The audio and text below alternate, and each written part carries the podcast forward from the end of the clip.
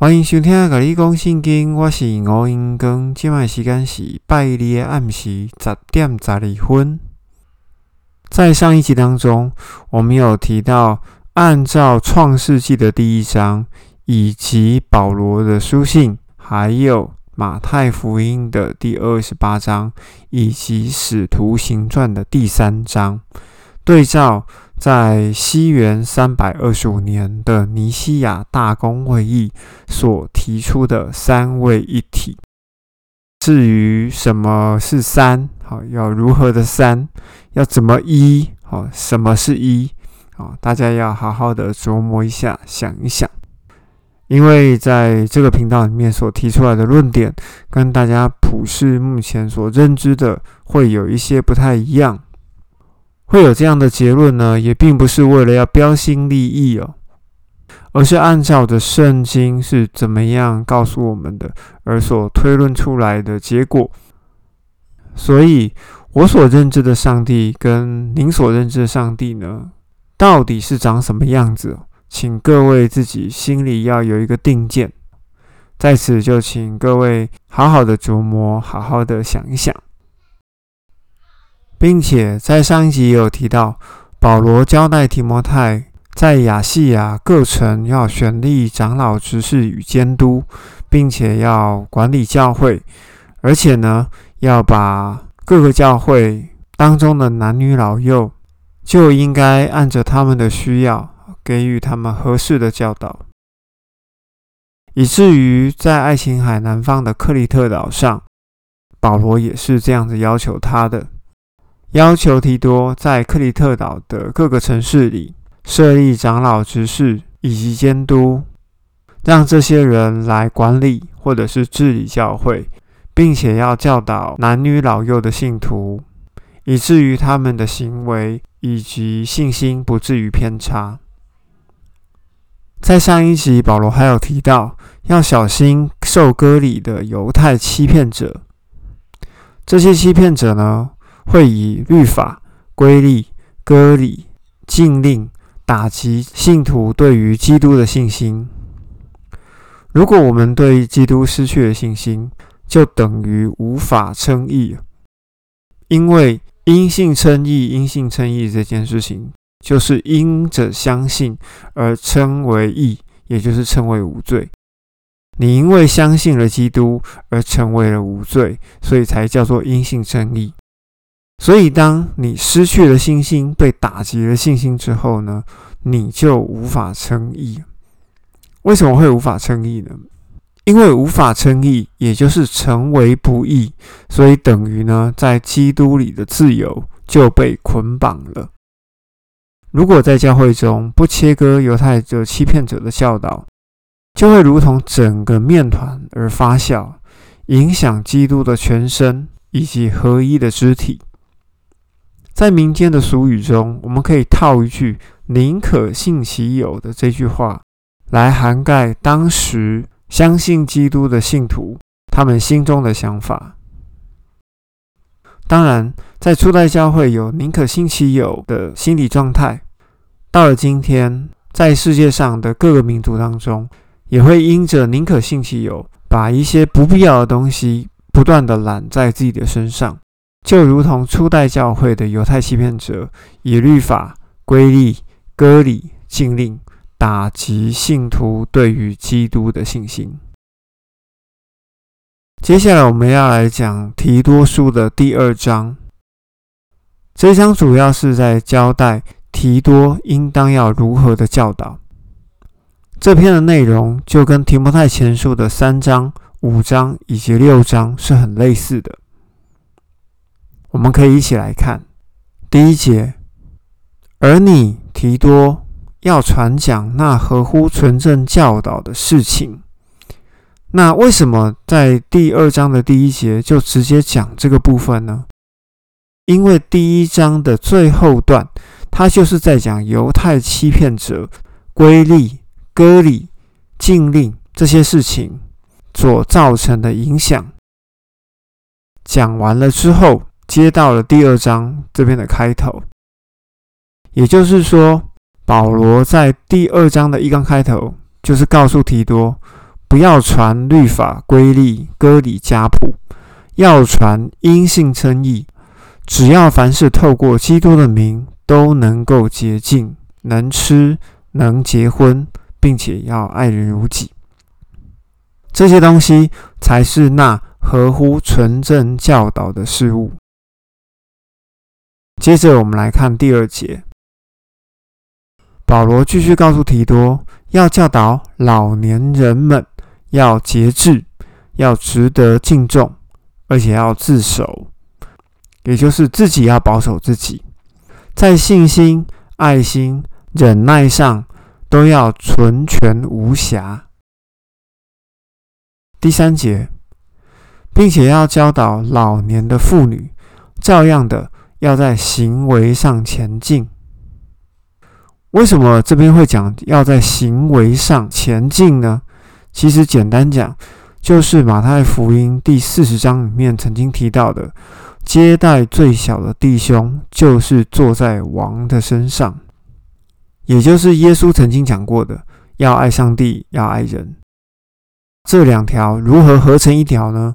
就是接待最小的弟兄，就是行为上的前进，并且老年的妇人。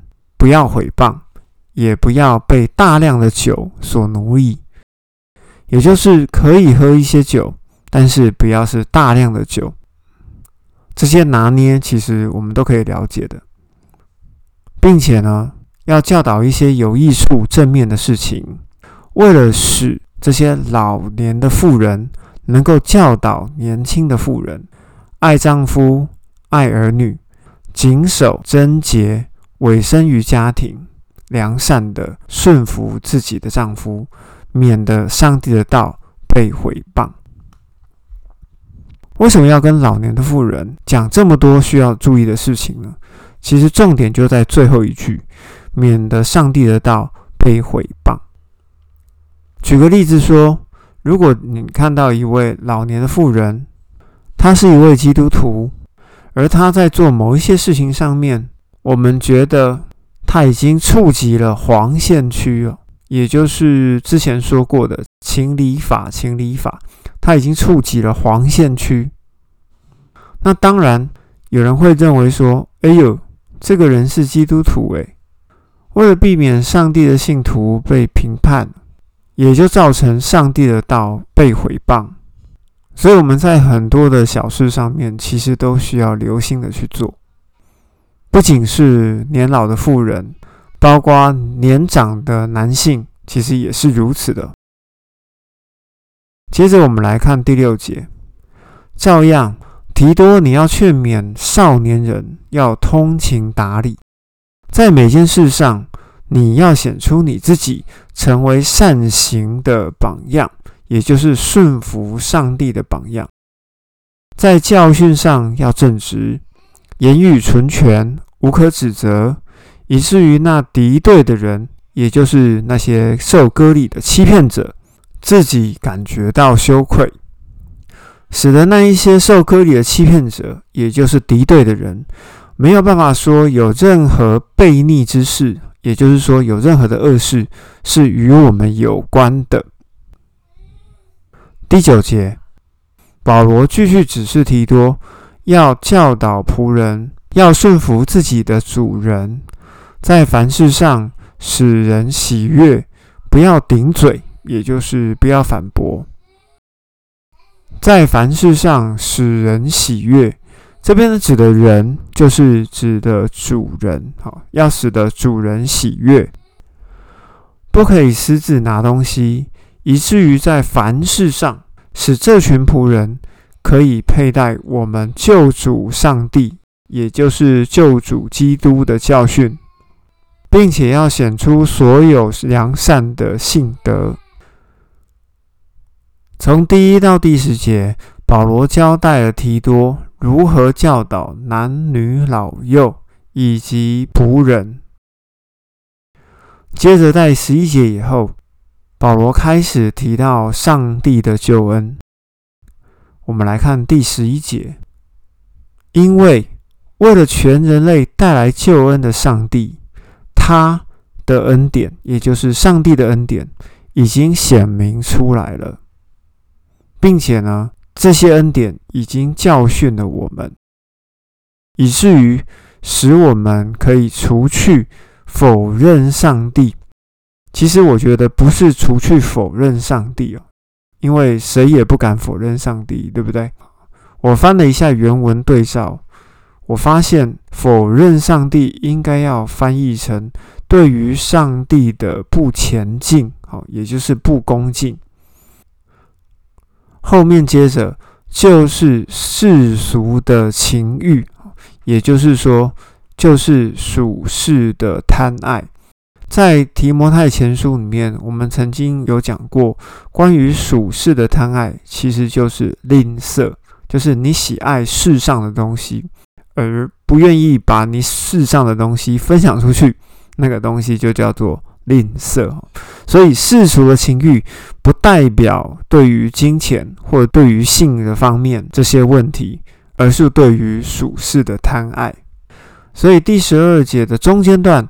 应该要讲，以至于使我们除去对于上帝的不前进，也就是不恭敬，就是世俗的情欲。所以第十二节的中间段，我们可以把它讲成，以至于使我们除去对于上帝的不恭敬，就是对于属世的贪爱。诶，我们就知道喽，属世的贪爱跟对上帝的不前进这两个东西是一样的，也就是说，吝啬、不愿意分享，就是对于上帝的不前进。为什么吝啬就会造成对于上帝的不前进呢？因为呢，吝啬就没有办法把事物分享给别人嘛，所以说才会把吝啬。以及对上帝的不前进绑在一起。接下来，保罗继续讲：除去了对上帝的不前进，以及对于世俗的贪爱之后，使我们可以在今世节制的、公义的、敬虔的度日。在这里，顺便另外提到，在第七十集里面，提摩太前书的六章第十节。因为贪财是万恶之根，在当时，我有试图的要去把这个翻译呢稍微做一个修正。这句话的翻译应该是因为吝啬是万恶之根，好，或者是因为贪婪是万恶之根。有人贪爱这个，也就有人贪爱世上所得到的东西，人就被误导，离开了信仰。并且用许多的愁苦刺透了自己，所以提摩太前书的六章十节是对于吝啬的一个补充说明啊。接着我们来看第十三节，既然我们除去了对上帝的不前进，也就是除去了对于属世的贪爱，接下来呢，十三节就告诉我们要期待有福的盼望。这有福的盼望，就是伟大的上帝，就是我们救主耶稣基督荣耀的降临。所以，我们现在要把三个东西连在一起，就是这个有福的盼望是什么呢？有福的盼望就是伟大的上帝要降临。那这个伟大的上帝要降临，就等于救主耶稣基督的荣耀显现。有长时间在收听我们节目的听众朋友就可以了解，在撒加利亚书的第十四章，以及启示录的第十九章，还有使徒行传的第一章，都有提到上帝或者是基督的降临。而再一次的荣耀显现的经文呢，其实也在提摩太前书的六章十四节，其实也有提过，你要持守这些命令，毫不玷污。无可指责，直到我们的主横线就是耶稣基督的显现，以至于我们可以知道，保罗在交代提多以及交代提摩太这两封书信是非常非常相近的。所以在这两封书信里面所重复的内容，其实是非常多的。当然，有些人可能认为说，我在这边我改了经文，因为在第十三节的最后段，有一些翻译是会这样子写的：“伟大的上帝和我们的救主耶稣基督荣耀的显现。”因为“和”这个字啊。其实已经有讲过很多字的，就是 “kai” k a i 这个字。“kai” 这个字呢，如果前后两个字是同一个东西，它就会变成就是，也就是等于的意思。如果前后所连接的两个名词是不同意思，那它就会变成 “and”，就是和的意思。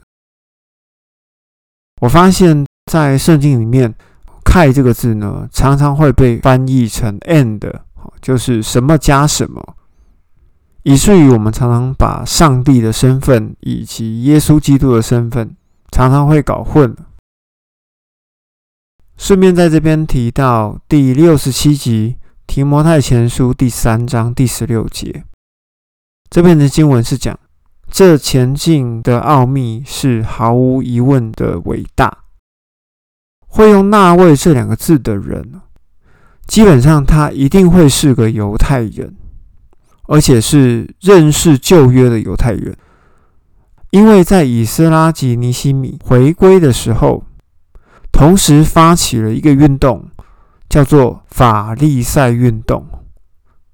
这个法利赛运动呢，也叫做洁净运动，也就是说。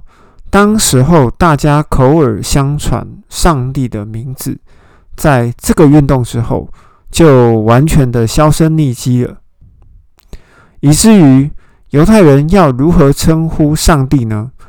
他们就会说是那位。所以保罗这一位法利赛系统出来的高材生呢，他讲那位在肉身显现。也就代表着旧约的上帝以耶稣的形象显现。接着后面也写着，在圣灵里被宣告为义，被天使看见，被传于外邦，被世上的人相信以及顺服，然后被接到荣耀里，也就是升天。在这里，我们还要附带的做一个说明哦。在第十三节的一刚开头有提到期待有福的盼望，这盼望是什么呢？其实不只是耶稣基督的再次降临，还包含着第一次的复活。第一次复活的讯息呢，其实记录在铁上龙一家前书的四章，以及哥林多前书的第十五章，还有马太福音的二十五章。以及启示录的第十一章哦，这些内容分别讲着，在基督里的死人哦，也就是相信基督的人，要先复活，并且要提到原理。在之后呢，保罗又写的更详细一点，在最后一只号角吹响的时候，因为经过启示录，我们知道号角总共有七只，也就是当第七只号角吹响的时候。死人要复活，活人呢要转变成为一个灵体，然后呢被接到云里啊，这就是被提的过程。那这个背题的过程，在启示录的第十一章里面，还有两个见证人，因为引起世界上的灾难，因为上帝放手，使得两兽可以把他杀死。这两个见证人呢，经过了三天以后就复活。转变为灵体升天，所以我们常常会有人用十个童女当中有五个预备登游的童女要被提，那有五个呢要被撇下。那这五个撇下的有比较不好吗？其实我觉得其实也不会啊，因为呢到第二次复活的时候，所有人都会复活，只是第一次复活是那上好的。所以，如果要进入聪明的童女呢，呃，可以去收听我在之前有一集是专门讲十童女的特辑，好，可以请大家去收听。接下来我们讲第十四节，因为我们的缘故，也就是因为我们这群信徒的缘故，基督给出了他自己。其实呢，也可以说是上帝给出了他自己哦，为了要赎回，赎回的意思就是为了要解救，为了要释放，为了要使我们得自由，哈，要脱离整个罪恶。为什么罪恶是整个？哈，有没有人想过？不只是一切罪恶，而是整个罪恶。为什么会是整个罪恶呢？因为这整个世界啊，就是撒旦所管理的，所以这整个世界呢，就是整个罪恶嘛。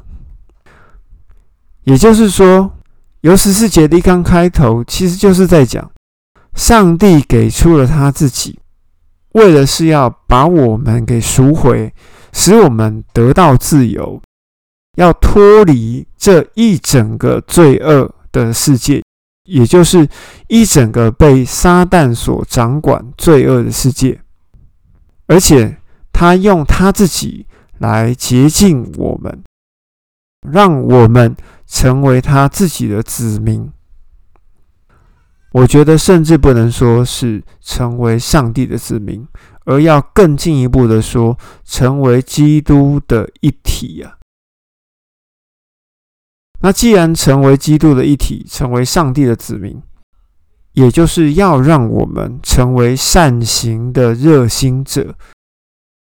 什么叫做善行的热心者？就是顺服基督的准则的热心者。那既然说是顺服基督准则的热心者，那基督希望我们做什么事情热心？我们就要翻前面的经文了。也就是在第十一节里面有提到的，要在今世节制的、公义的、敬虔的生活度日，并且呢，要去除对于上帝的不恭敬，也就是不敬虔，就是要去除什么？要去除属世的贪爱，也就是吝啬。这些是全部可以连在一起的哦。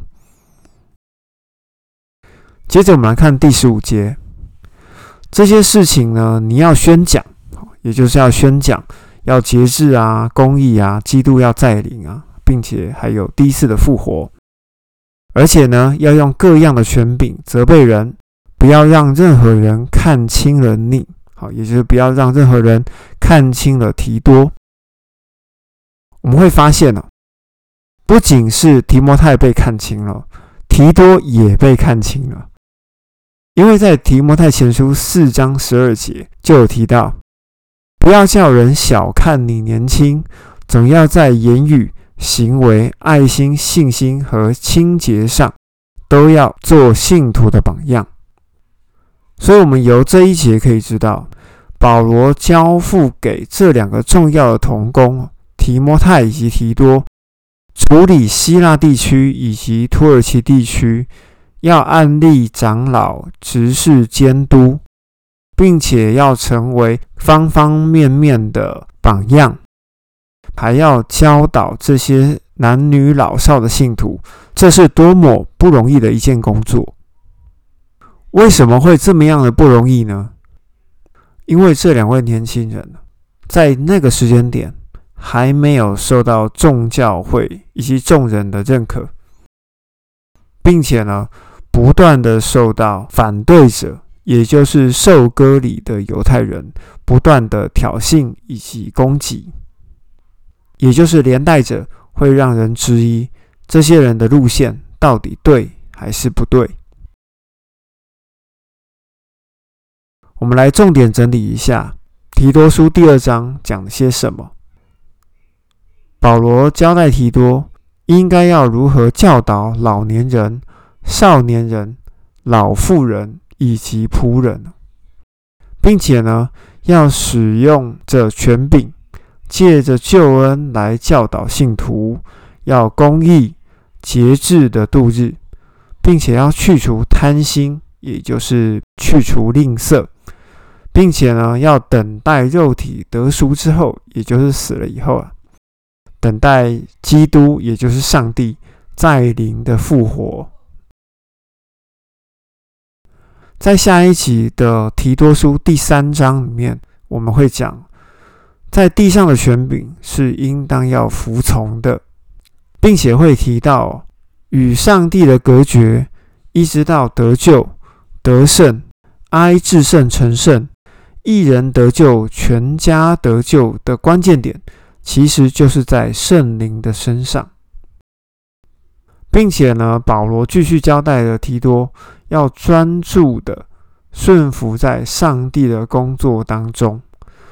如果呢有一些反对者继续在宣扬家谱、律法、规律、割礼、境界的教导，如果呢跟他讲过一次两次不听哦，就别再花时间去说服他们了。最后呢，保罗还有交代他后续的行程以及一些童工的接待的事项。那我们就在下个礼拜继续的期待提多书的第三章喽。如果你觉得我们这个频道对你有帮助的话，请就帮我们分享出去。在节目的资讯栏的最后面有三个社群平台，分别在 Line、Facebook 以及 Telegram，大家可以选择性的自由的加入，并且呢。在节目的最后面有许多的播送平台，大家可以自由的点选。我们每一个最新的单集都会于台湾时间的每周四下午六点钟准时发布哦。希望在下一集可以再遇到你。咖喱公信今天就说到这里，咱们下次见，拜拜。